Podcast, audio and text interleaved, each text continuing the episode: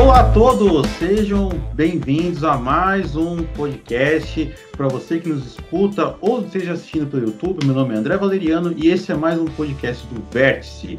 Nosso décimo episódio conversaremos eu e meu estimado amigo Eric Balbinos com o economista e filósofo João Pinheiro.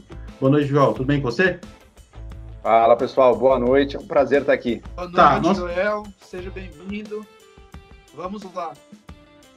Sim, seja muito bem-vindo. A gente tem bastante coisa para comentar, principalmente nesses tempos bastante turbulentos uh, no nosso Brasil. É, eu queria aproveitar para começar com vocês a respeito da, da internet e das redes sociais, sobretudo, né? O Joel, você teve experiências não muito agradáveis, né? Já começando a tocar o nosso já bem, bem, já bem espinhoso para ti, que foi a tal da cultura do cancelamento. Você acabou sendo cancelado em algumas ocasiões, tanto pelo pessoal da, uh, da direita bolsonarista, que sempre teve um pé atrás contigo, né? Você foi um, um, um um ácido é, crítico dessa gente, também pela, pela esquerda de forma geral, que, que critica às vezes bastante você, por algumas falas suas. Você teve uh, certas discussões com gente de, de, de esquerda mais. Uh, um pouco mais extremista, vamos dizer assim, né? De repente você pode entrar em detalhes sobre isso. Eu queria comentar com você, cara, como, como, como é lidar com essa cultura do cancelamento, sobretudo na internet,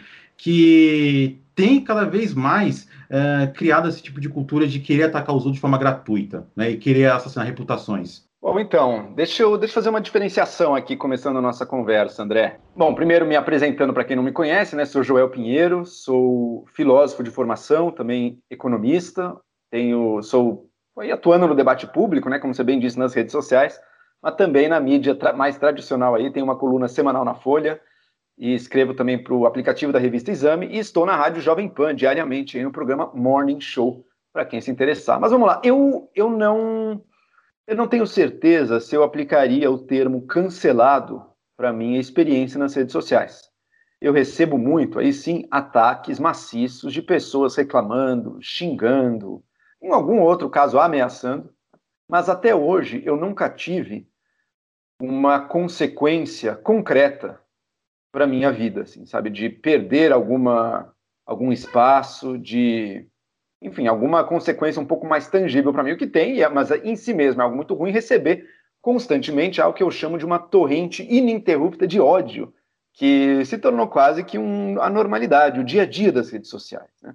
porque as pessoas estão muito sensíveis, muito fanatizadas, não sabem pensar por conta própria, tem um, um comportamento de rebanho muito grande. Então, várias coisas vêm juntas. Acho que a rede social estimula esse tipo de comportamento. Eu vou, eu, eu vou dizer, é bem, por um lado, é bem exaustivo esse tipo de coisa, porque, nossa, uma hora cansa, né? Mas quando você aprende a lidar com isso, ele se torna não tão importante assim. Então, por exemplo, eu hoje em dia, qual que é a minha reação automática se alguém que mal me conhece, uma pessoa totalmente irrelevante, também que não tem ideia, só replica gente de um time ou de outro time vem me xingar. É o bloqueio automático, não se fala mais nisso, não tem conversa, não tem que dar ouvidos para aquilo também, não tem que tentar argumentar, porque a pessoa não tem a menor capacidade nem o menor interesse de entrar numa discussão.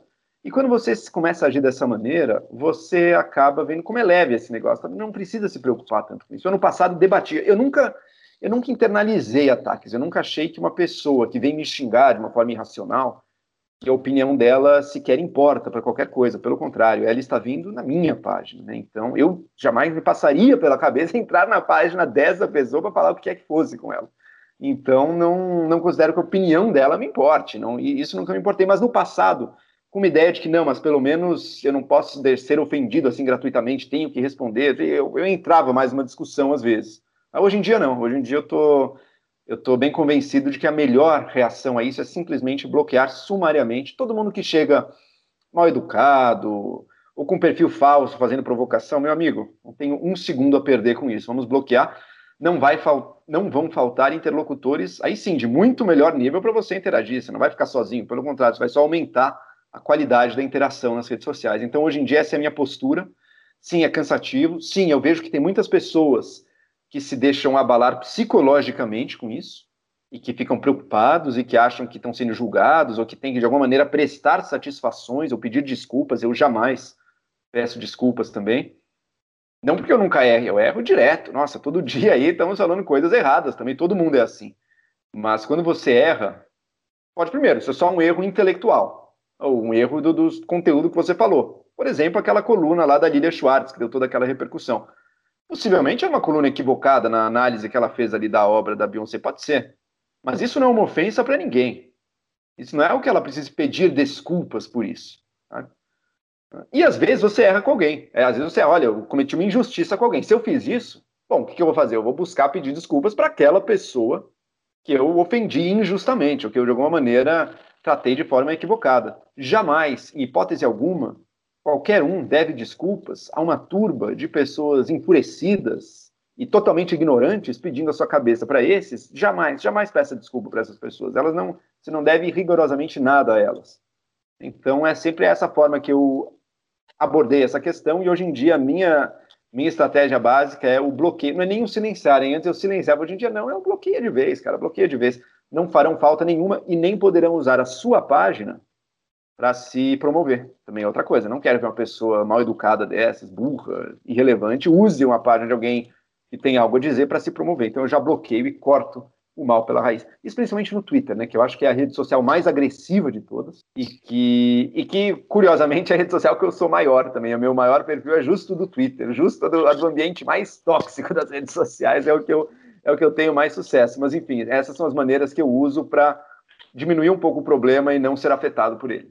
É, que eu me lembrei agora, Joel, de uma situação ano passado, não sei se foi esse, é que esse ano aconteceu também tanta coisa que pode ter acontecido esse a ano. A noção também. de tempo foi ah, pelo, espaço, ninguém sabe.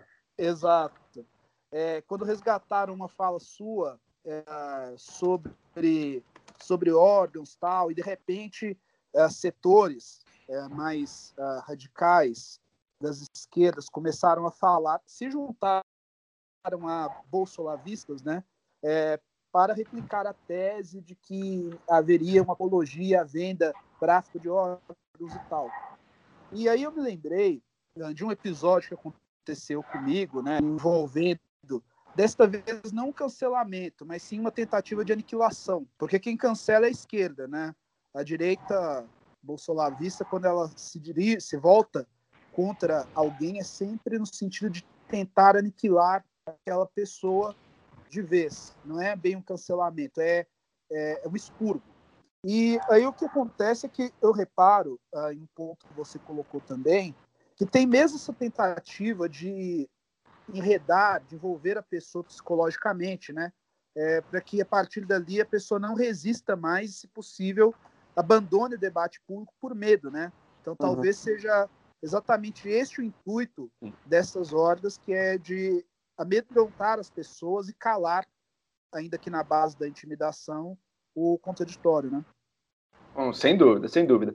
Veja, eu acho que nesse ponto a gente está lidando com um comportamento de manada e de pessoas fanatizadas no qual o papel da ideologia ele apenas fornece, digamos, o colorido daquilo. Ah, se a sua corzinha vai ser verde ou vai ser vermelha, né? Isso aí. Mas o tipo de comportamento é muitíssimo similar. Do ponto de vista do, do, do cara comum que está se envolvendo nisso, é igualzinho, a mesma mentalidade na esquerda e na direita. Eles usam palavrinhas diferentes, não é a mesma coisa. Então, eu não me preocupo se alguém disser que a esquerda uh, cancela, a direita também, no mesmo sentido. A, a, a, direita lacra, assim como a esquerda. A esquerda também pode dizer que imita como a direita, enfim.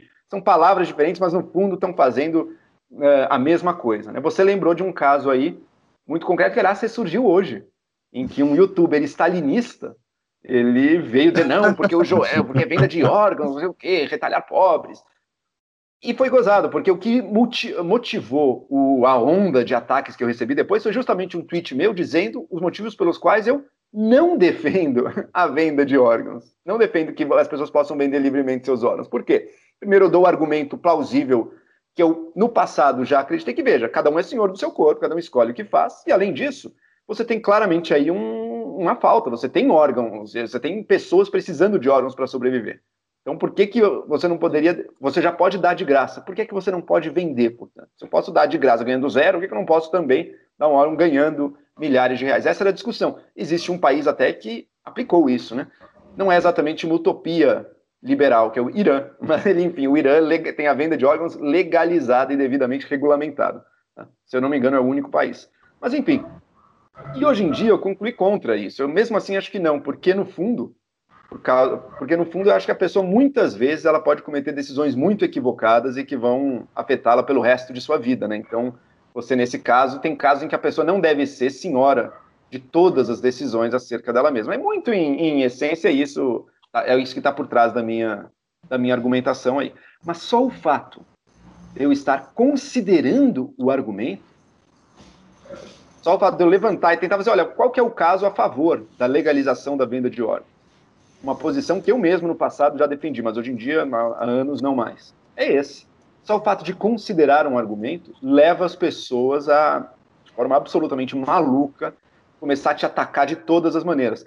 Algo muito similar, isso no caso stalinistas, né? Pessoas que seguem um defensor, na verdade não é só um, hein? tem vários hoje em dia, youtubers, é. influencers, que defendem, assim, literalmente, literalmente defendem. O Gulag, não, não era tão ruim, era que nem uma universidade, era que nem, era muito melhor que um presídio brasileiro, era como uma universidade, assim, nesse nível de, de coisa. O terror vermelho, enfim, tudo, tudo, defendem todas as matanças, mas que se botam como grandes autoridades morais para fazer ataques e condenar os outros. Mas, enfim, uma horda de seguidores desse tipo de conteúdo se comportando de uma forma muito similar ao Bolsominion padrão, que um tempo antes e depois também, eu critico alguma coisa no governo Bolsonaro, as pessoas se unem numa manada para te acusar. Daí não é de acusar de neoliberal ou privatista, o que é que seja, sim de comunista, de defensor do, da corrupção, defensor do, do, do, do Stalin, até inventam tudo. A acusação é sempre falsa, sabe?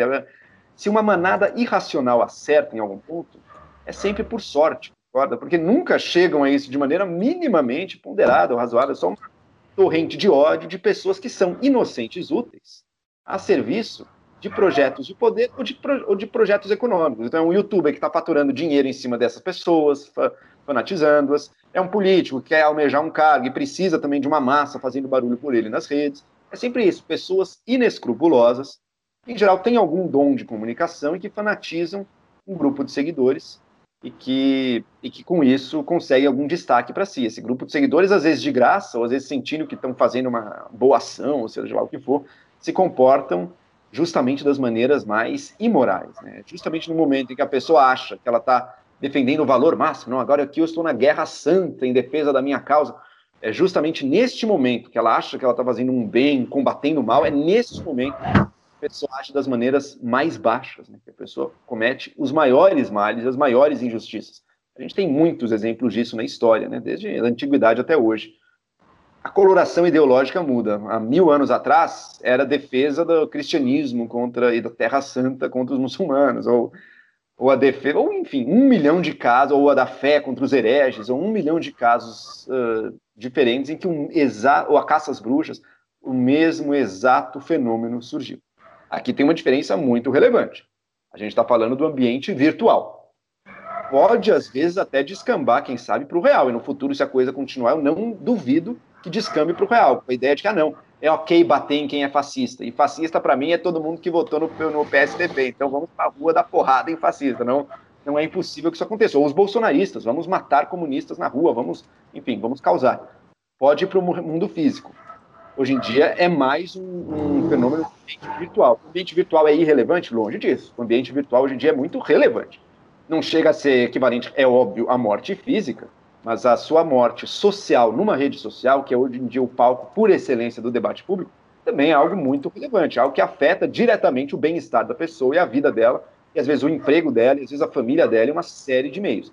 Então, o linchamento virtual, evidentemente, não é tão grave quanto o linchamento real, físico, mas ele também guarda muita, uma grande seriedade. Né? Ele também guarda repercussões muito sérias e que a gente permitir que ele aconteça, ele é a negação dos direitos mais básicos da nossa sociedade. Direito à liberdade de expressão, direito à liberdade de pensamento, direito, enfim, a ser quem você é, sem a hostilização constante de uma massa de alucinados, massa de manobra de líderes inescrupulosos.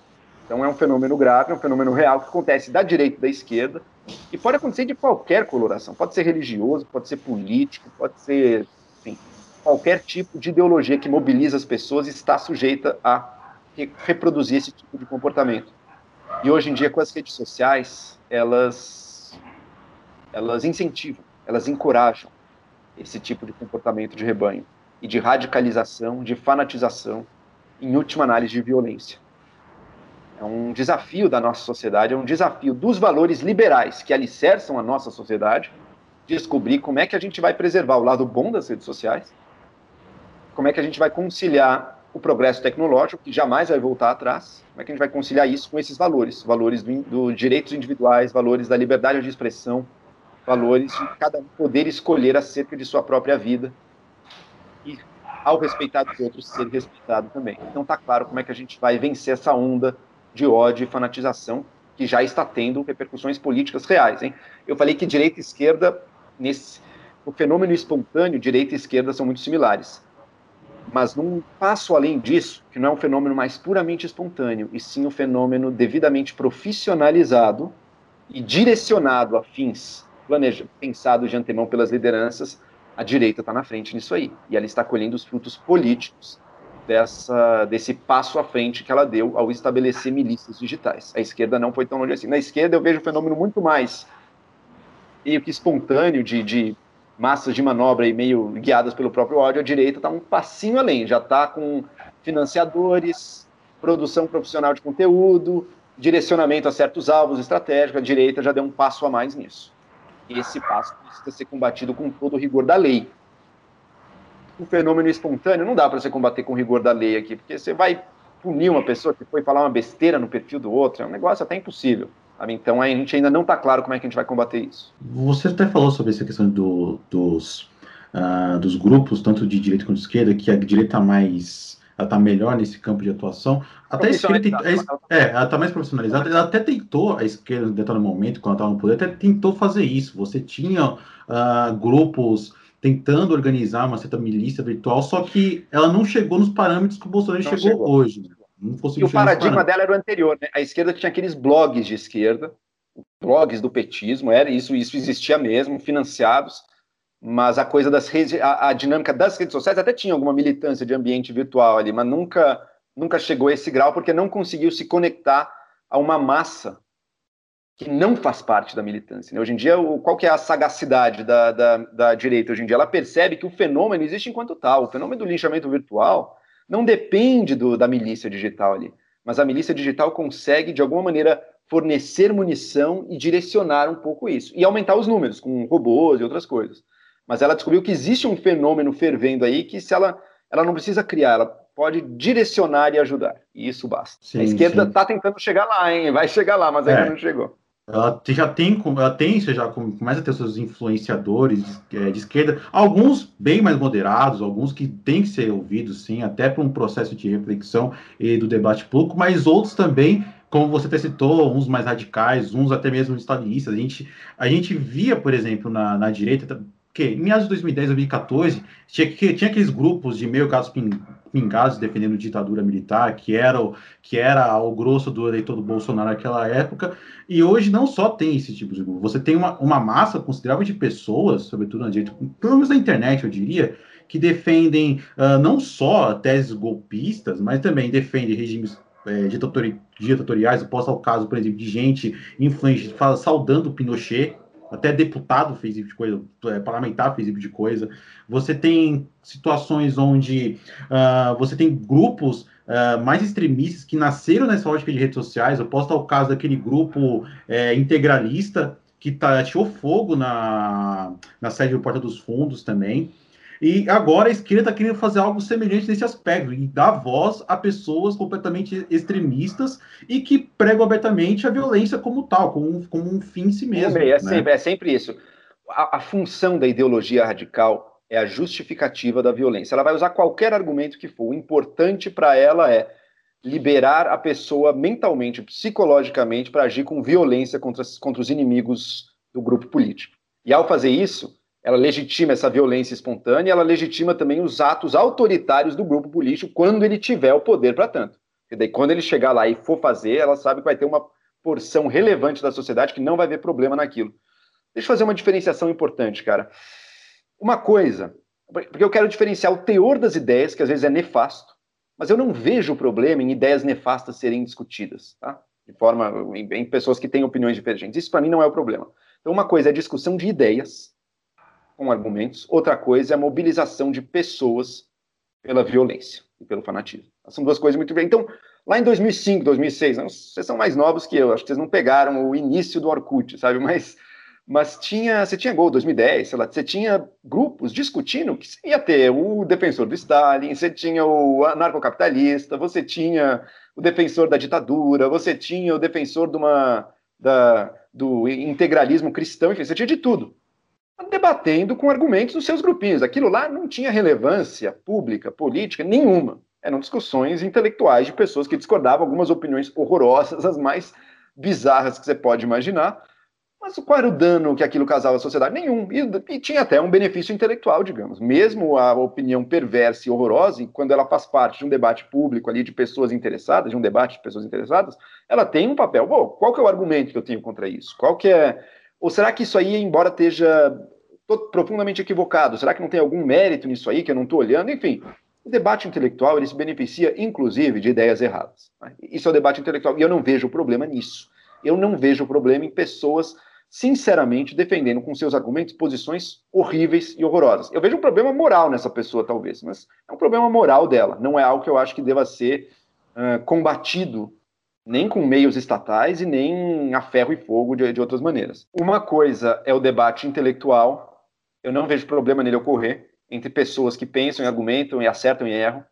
Outra coisa é um fenômeno político, o uso do discurso como arma ideológica para romper as regras da convivência democrática e impor, por meio da violência, um certo projeto de poder.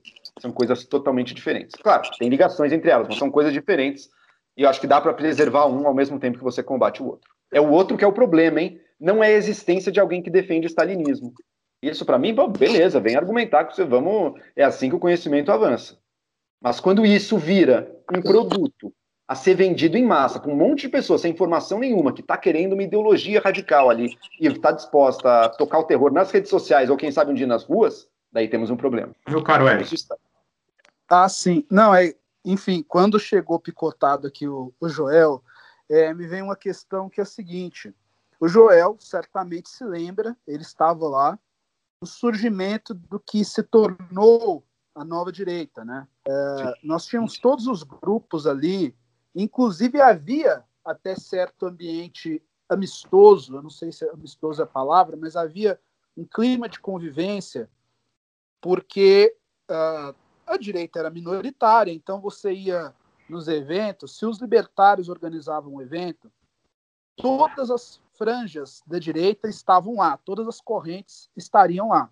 Você ia, por exemplo, teve até uma, um evento lá na Escola Paulista de Medicina, que eu acho que o Joel esteve, inclusive, tava o Hélio, tava uma turma. E aí, naquele dia ali, você via os Olavetes, você via o pessoal do que seria o MBL, né? Uh, todos frequentavam os mesmos lugares, os mesmos eventos, tinha estudantes pela liberdade e tal.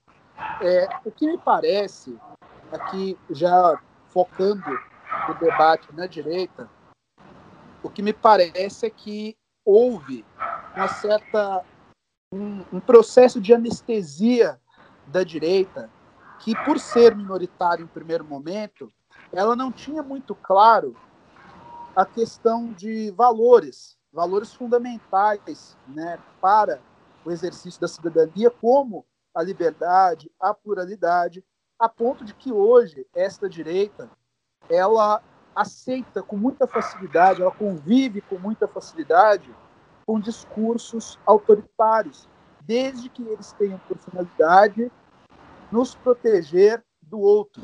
Né? Se você e assim você vê tanto uma questão que o Joel debatia com certa frequência a respeito do Estado democrático de direito, a respeito de eventuais excessos da Operação Lava Jato. E o que é comum, é o pensamento comum no seio da direita brasileira, é de que se for para encarcerar um adversário político, aquilo se justifica. Você pode passar por cima da lei, você pode uh, passar por cima da lei, suprimir manifestações democráticas caso eu não concorde com aquela bandeira, com aquela prática.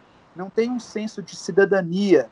É, eu queria que o Joel discorresse pouco mais a respeito. Eu não sei se é necessariamente uh, pelo nosso processo histórico, né, porque nós viemos da ditadura militar e ainda não nos acostumamos, talvez, com a democracia, ou se isto diz respeito à própria essência da direita brasileira. Eu queria que ele escorresse a esse respeito. Olha, eu não acredito que sejam as ideias propriamente que criam e que causam a conduta humana. Eu acredito mais no contrário. Não que as ideias não causem nada, mas eu acredito mais no contrário. Eu acho que é no Brasil e nas sociedades de maneira geral. Existe sempre um número enorme de pessoas que não têm a menor noção de que é importante você ter normas democráticas, de que é importante ter instituições. Existem muitas pessoas que acham, que não entenderam até hoje, e talvez nunca vão entender. Essa é a, é, esse é o, essa é a questão dura, essa é o, a questão mais difícil de responder. Se isso pode mudar. Mas que nunca vão entender que a política não é um palco em que você, munido da sua santa verdade, tem que usar de todos os meios possíveis para fazer o seu lado, ou seja, o lado do bem, prevalecer sobre os demais. Para a maioria das pessoas, intuitivamente, existe o nosso time, o time do bem, e o resto, um bando de adversários que a gente, inimigos, na verdade, não são adversários, são inimigos, inimigos do bem comum, e que a gente, hoje em dia, tem que tolerar, porque não dá para acabar com eles, mas assim que der, a gente vai acabar com eles. Tá? O grosso da maioria da sociedade, eu suspeito que o grosso das pessoas, no fundo, no fundo, carrega consigo esse tipo de visão. Tanto é assim que todos os teóricos da política, da antiguidade até hoje, sempre tem que se haver com esse problema, né? Tá, a ética que vigora na negociação política não é a mesma ética que vigora na cabeça, intuitivamente, das pessoas. Hoje em dia as coisas se aproximaram muito, com a tecnologia, com as redes sociais, está tudo junto. Então as pessoas estão podendo levar o seu fanatismo e a sua ideia intuitiva de que a política é um palco de guerra santa para as esferas reais do poder e da representação. Isso cria um dilema para nós. Então, não acho que é só da direita brasileira, acho que é de todo mundo no Brasil e talvez de todo mundo no mundo. E as redes sociais dão vazão e dão mais espaço a isso. E dificultam o trabalho de quem tem que, com inteligência e um senso de integridade, tentar navegar essas águas de modo a chegar a consensos e a, e a, e a resultados que talvez não sejam o mundo ideal de ninguém, mas que funcionem minimamente para todos. Esse tipo de perfil é que hoje em dia está em decadência, porque as redes sociais não permitem isso. As redes sociais exigem que a todo momento você esteja no modo guerra santa em nome do, do time do bem. Então, esse é o desafio que eu vejo. Não é assim, a direita brasileira, como você bem disse, narrou, é assim, mas a esquerda também, e todo mundo mais ou menos é assim. O difícil é como criar o espaço para as lideranças que não serão assim. E será que, por meio da educação, por meio da, do hábito, por meio de normas, por meio de instituições, a gente não consegue fazer com que uma parcela relevante, jamais vai ser toda, mas que uma parcela relevante da população, uma parcela maior da população, também internalize esses valores da real democracia da real política, não a real política, que é, faça tudo o que for preciso pelo poder, mas da a política, da boa política real, que envolve também ser capaz de negociar, ser capaz de ceder, ser capaz de ouvir o lado contrário e às vezes concordar com ele, às vezes ceder a ele e ele também cederá para você. Enfim, é um desafio que se coloca hoje em dia para a sociedade. Eu acredito que, quem sabe, a gente consegue melhorar enquanto sociedade, quem sabe a gente consegue mostrar para uma parcela maior da opinião pública que a política não é a guerra santa. Não, você não precisa querer lutar contra os mouros, contra os comunistas, contra os neoliberais, contra os globalistas, não é contra os judeus, contra é, os brancos, contra os negros, enfim não é uma grande cruzada contra o grande inimigo, contra o Satanás. A vida política exige negociação de interesses. Quem sabe a gente consegue explicar e mostrar isso para um número maior de pessoas. Mas hoje em dia, a dinâmica que as redes sociais criam, esse objetivo parece mais distante do que nunca.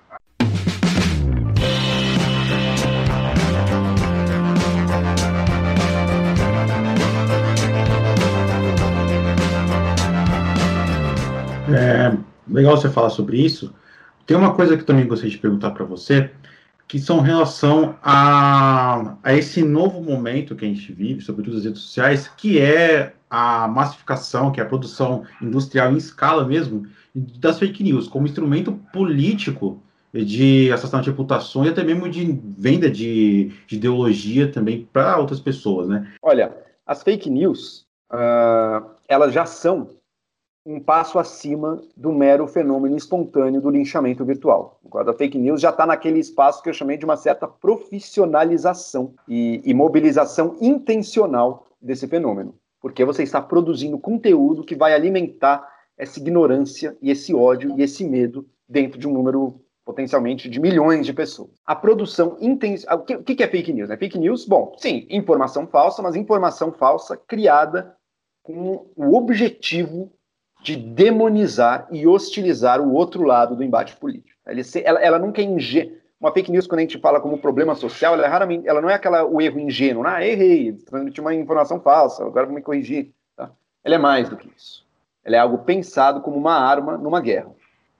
Intencional e uma arma numa guerra para produzir ódio contra o outro lado.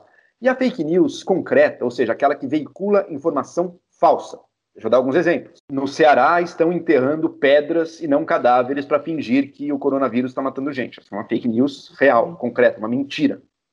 Jean Willis negociou com o nome do cara? Bispo, Adélio Bispo para matar Jair Bolsonaro. Isso é uma fake news, uma criação de um fato assim mentiroso mesmo. Quais outros? Quais outros que tinham? Enfim, esqueci, mas foram vários aí, vários que hostilizam diversas outros pessoas. Outros até feitos por blogs bolsonaristas, por exemplo, atacando aquela jornalista Constância Rezende também, colocando as Constância aspas Rezende falsas. também, com umas aspas falsas, exato. Então, esse aí é a mentira deliberada, esse aí está afirmando algo que nunca aconteceu, está mentindo mesmo, mentira grossa. Isso, na minha visão, tem que ser criminalizado de alguma maneira, a pessoa, quando faz isso, se você puder mostrar que, que ela está realmente mentindo para caluniar ou difamar alguém, isso tem que ser, isso tem que ter, tem que ter alguma repercussão para ela. Agora, tem muito do conteúdo que causa um mal tão grande quanto as fake news que não é propriamente uma mentira grossa dessa, sabe? A invenção de algo, é só uma distorção.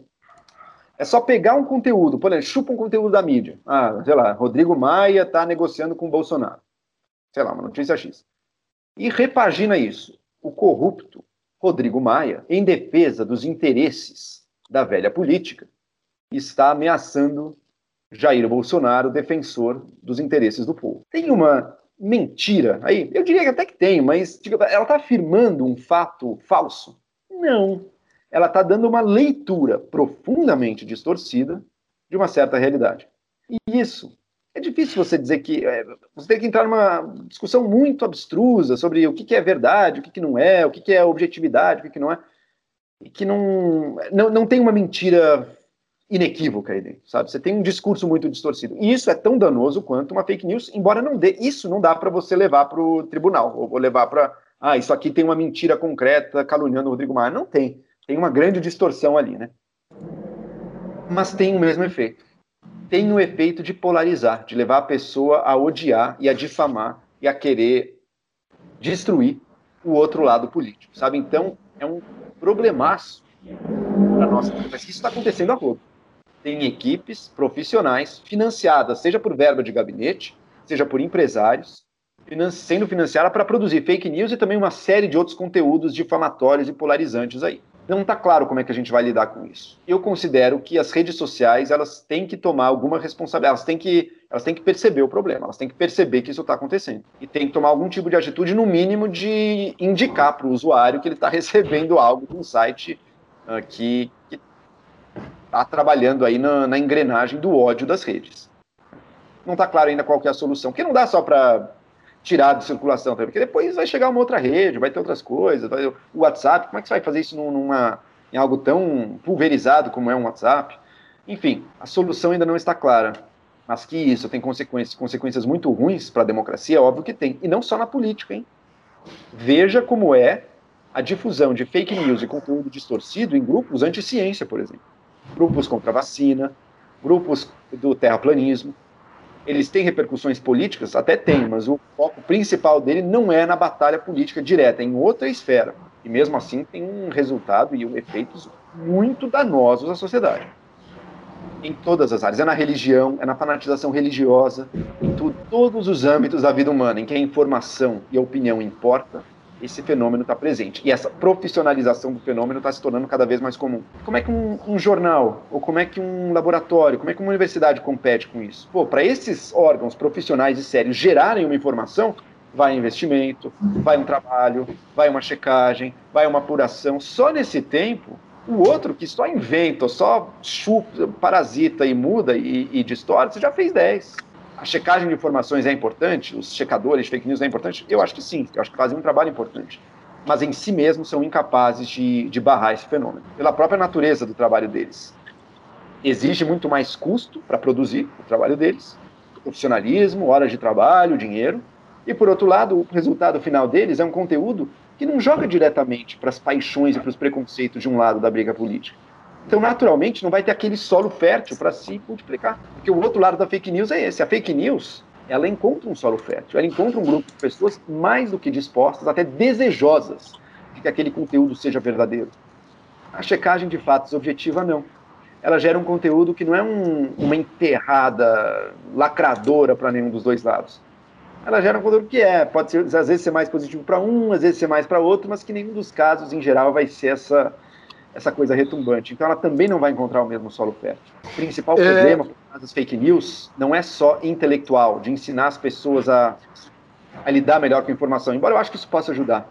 Mas ele é de disposição, ele é de vontade, e as pessoas querem confirmar os seus preconceitos. Como é que você luta contra isso? O Joel fez uma colocação aí é, que também é um problema. Eu sou cristão, né? Então eu frequento o meio, eu tenho eu estou inserido neste debate e infelizmente, talvez até porque o, a fé evangélica ela se insere em um contexto de exclusão social, uh, justamente onde o Estado não chegou, a igreja evangélica, sobretudo os movimentos pentecostais fincaram raízes aqui no Brasil. E aí o que, que nós temos? O Joel certamente já, já experimentou isso, já, já pôde ver também que é um discurso, já pude observar, né? Melhor dizer, é um discurso movido por fake news, fake news muitas vezes absurdas, mas que nós temos uma gama de razões. Primeiro, a questão de que estas, esses indivíduos não receberam o mínimo de educação formal para distinguir o que é uma informação falsa de, de um fato verdadeiro há o elemento do fundamentalismo religioso, que é algo talvez sem precedentes no seio evangélico. É um movimento sem precedentes. Eu acho que não sei dizer aqui se, se na, na Igreja Católica nós tivemos algo nesta dimensão, como se desenha hoje com o movimento, sobretudo com o neopentecostalismo e também porque muitos indivíduos, e isto tanto na direita quanto no seio religioso, sobretudo evangélico, o indivíduo ele quer afirmar ou reafirmar os seus preconceitos por meio daquele fato. Então, de fato, ele torce. É, há muito isso, sobretudo em WhatsApp, nessas, é, Facebook, em que o indivíduo compartilha a notícia e diz: Olha, não sei se é verdade, mas vindo dessas pessoas, vindo de quem vem, não surpreende. E isso alimenta esta rede de ódio e tal. É, eu queria que o, é, saber do Joel aqui como ele pensa que nós podemos, sociedade, dobrarmos esta outra questão que é o, funda o nascente fundamentalismo evangélico.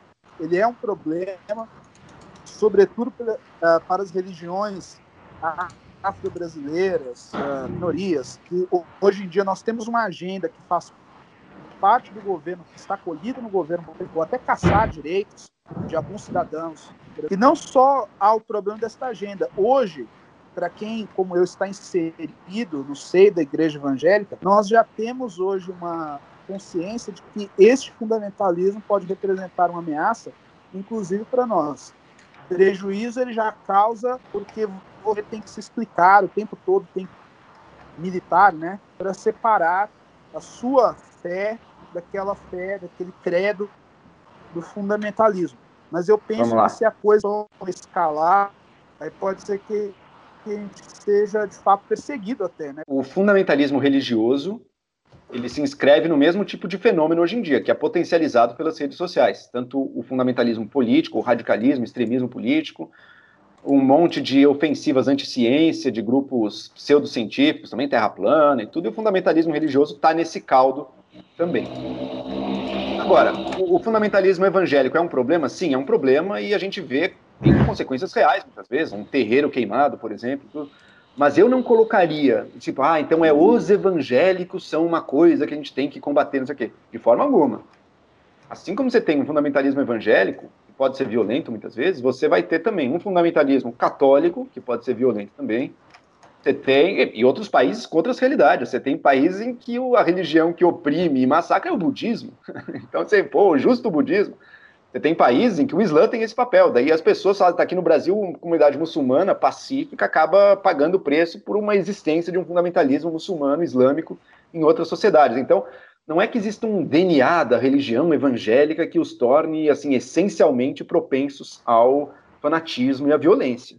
Tá?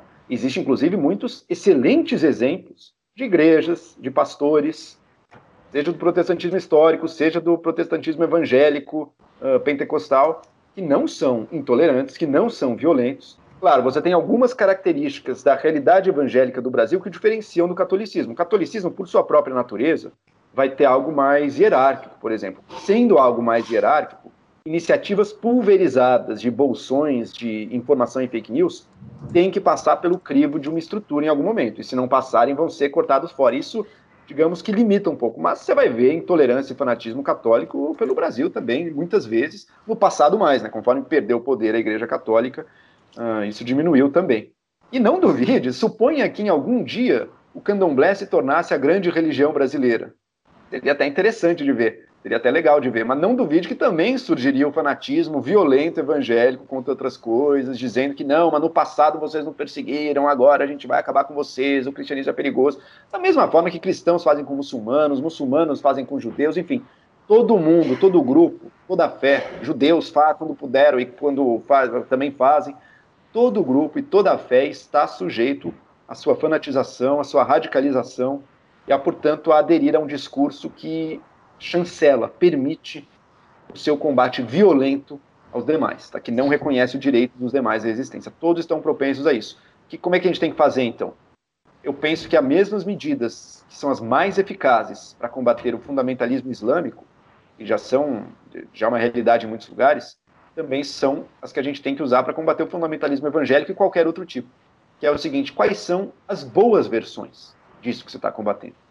Se eu falar que o Islã é o meu grande inimigo, porque é violento, bom, daí, meu amigo, daí é que você vai radicalizar todo mundo que é muçulmano mesmo. Se eu achar que é. To... E porque e é falsa essa opinião, porque tem uma maioria, inclusive, não é. Se eu usar essa mesma opinião, ah, não, os evangélicos são um cal, um problemaço para o Brasil, temos que combater essa praga evangélica. Bom, daí com certeza você vai apenas fomentar o discurso violento dentro dos evangélicos. Eles vão dizer, olha, de fato, estamos sendo perseguidos, olha o que o cara, olha o que os outros pensam da gente. Então vamos partir para se é guerra, é guerra. O caminho é outro. O caminho é ver quais são as boas versões. O que eu quero dizer com boas? Eu estou fazendo um juízo moral? Não, eu estou fazendo um juízo seguinte. Um pouco ético, sim, mas social. Dizer, quais são as versões desta fé sinceras que levam a sério a Bíblia, que levam a sério os valores históricos da religião cristã? Quais são as boas versões desta fé? Quais são as versões dessa fé que permitem e estimulam não a violência e o sectarismo, mas a convivência positiva, sadia, tolerante, harmônica no espaço público brasileiro. Sobre essa questão é importante lembrar que o Brasil, minha gente, o Brasil nesse caso é um país privilegiado. O Brasil é um país no qual todas as intolerâncias religiosas viram-se uh, moderadas, viram-se filtradas, viram-se diluídas por uma cultura que tem como um dos valores centrais a mistura, o sincretismo o Brasil não é como nações europeias ou como Estados Unidos, um país multicultural, né, em que bolsões de diferentes culturas convivem meio lado a lado, católicos, protestantes, judeus, cada um no seu bolsão, ou religiões afro, espiritismo, budismo, enfim, cada um no seu bolsão convivendo lado a lado. Isso gera conflito. Ou então as raças, há brancos aqui, negros ali. O Brasil é um país que sempre, apesar de toda a história, sim, de racismo, sim, de intolerância religiosa, não faltaram exemplos na história do Brasil, apesar de tudo isso, é um país que criou em si a realidade da mistura, a realidade do sincretismo, seja a mistura das raças, seja a mistura das culturas, seja a mistura das religiões. Não estou dizendo que todo mundo precisa misturar, mas olha que dado curioso, no Brasil tem muito cristão que frequenta terreiro, ou católico que também é espírita, ou enfim, pra... ou judeu que usa a fitinha do Bonfim. Enfim, é as práticas são muitas. E a realidade da mistura se impôs no Brasil e se tornou, de certa maneira, um certo valor nosso. Isso não nega a realidade da intolerância, do preconceito e da opressão. Mas é o seguinte: aqui quando a gente vai para o plano dos valores e do discurso, a gente sempre prima, a gente sempre almeja a união e a mistura. E isso, para mim, é um valor que o Brasil vai ter que saber cultivar, proteger contra o, o, a onda de fanatização promovida pela cultura atual, pelas redes sociais, pelo fundamentalismo religioso também, mas que se a gente souber promover e fortalecer, quem sabe a experiência brasileira guarde lições, inclusive para outros países. Que se a gente tem problemas de convivência, outros países, religiosa, por exemplo, outros países têm muito mais do que nós. O Brasil é um país em que a comunidade muçulmana e a comunidade judaica fazem manifestos comuns em nome da tolerância e da democracia. Isso não é nada. Isso tem um peso, isso tem uma realidade aqui para a gente também. E é algo que o brasileiro pode legitimamente se orgulhar que, ao menos como valor, embora muitas vezes não como prática, mas pelo menos como valor, temos aqui a tolerância, a convivência e até mesmo a mistura.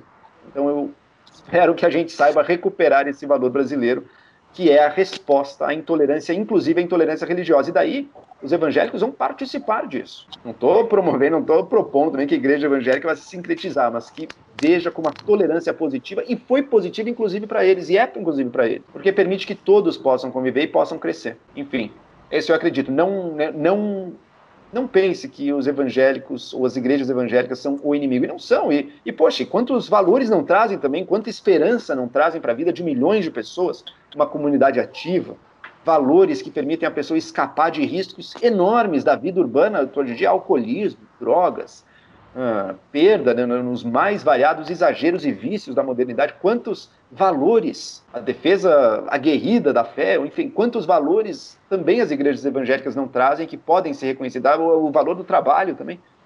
Então não acredito em tornar nenhum grupo religioso inimigo. Acredito em aí sim identificar quais são os valores mais positivos e que promovem a nossa convivência e que merecem, portanto, a nossa defesa e quais são as melhores versões deles dentro de cada grupo de fé. E aí sim, trabalhar com esses e mostrar que, olha, inclusive, aquilo que te atraiu aqui está muito melhor vivenciado aqui. Ó, esses valores de Jesus, por exemplo, estão muito mais bem vivenciados aqui do que ali. Em que estão promovendo a violência e a perseguição como se isso fosse um grande valor espiritual. Enfim, me alonguei um pouco, mas é essa a minha visão. Não existem inimigos nesse campo. Vamos ver quem são as boas. Existem abusos, existem maus usos. Esses vamos combater mas jamais combatendo a identidade de ninguém. Perfeito. É, Joel, existe também um fator bastante preocupante, sobretudo na questão da fanatização, também da desumanização é, do, diferente em si, que também se encaixa no papel da educação. A educação é um dos primórdios também, até da questão da pluralidade, né? Você também ter a questão também da, da cidadania, para você conseguir se construir, se construir como pessoa, como cidadão em si. Porém, a educação agora, é, principalmente no Brasil, tem se, tem se defasado muito e também existe agora aquela tendência, né, que já vem de uns tempos para cá, mas ainda continua, que é aquela questão de você tentar intimidar é, professores, você dizer que tal pessoa é doutrinadora, é você acusar uh, universidades de doutrinação ideológica, de que existe uh, plantação de maconha em universidades, que nosso ex-ministro Weintraub uh, disse isso. Então, existe todo esse ataque à, à cultura de produção de ciência hoje de grupos políticos, no caso, o grupo que está no, no poder hoje, e também de ataque ataque à figura da autoridade que é o professor. E eu queria te perguntar para você como você avalia essa questão de, desse ataque à, à escola, ao ambiente escolar, ao ambiente universitário, e o quão prejudicial é isso para até para a formação do cidadão em si numa sociedade democrática como a nossa, que está tentando ser democrática, aliás. Toda, todo movimento fanatizante, polarizante, em defesa de um grupo político, precisará enfrentar e tratar como se fosse um inimigo todas as instituições engajadas na produção de um conhecimento, de uma informação minimamente independente. Ele não pode tolerar a independência, porque independência na, na geração de uma informação significa potencialmente um risco para o projeto de poder. Se a universidade faz pesquisa científica, bom, então como é que eu vou justificar todas as minhas medidas que eu quero sem um cientista falando contra elas? Não, ele precisa ser um inimigo. Mesma coisa com a imprensa. Né? Isso se insere num projeto, portanto, bolsonarista. Estava mais forte até uns meses atrás. Hoje em dia, o Bolsonaro cedeu um pouco essa parte mais agressiva e populista do projeto dele, embora outros traços perigosos permaneçam. Mas se insere num projeto bolsonarista de arrasar, derrubar, destruir toda e qualquer instituição ou indivíduo que constitua um obstáculo para o projeto dele.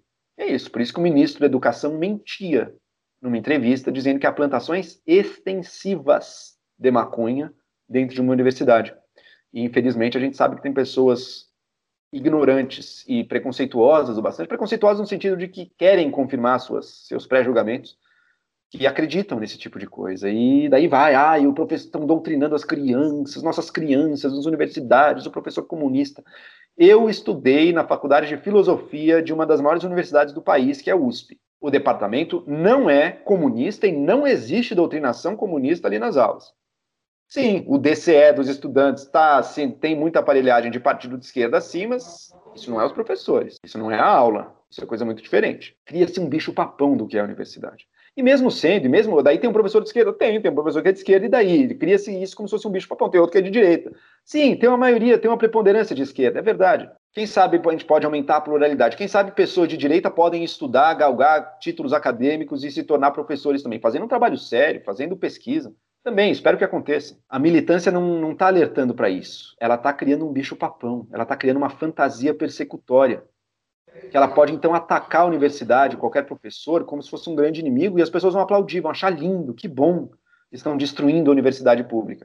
Bom, é graças à universidade pública desse país que a gente está vendo pesquisa de novos testes do coronavírus, novos respiradores mais baratos, enfim, uma série, pesquisa sobre vacinas. Destrua a universidade, você vai destruir a possibilidade do, da pesquisa científica. Em última análise, um país sem ciência é um país que vai dançar cada vez mais fora, vai perder cada vez mais qualquer esperança de ser um país relevante aí no mundo.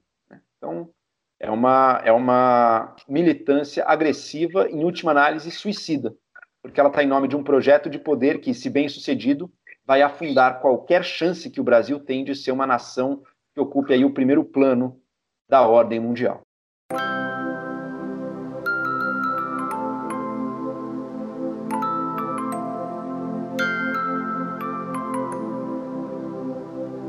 Uh, Joel, é, antes de encerrarmos, gostaria de deixar suas considerações finais? Pessoal, a conversa está ótima, mas eu tenho aqui meu horário também.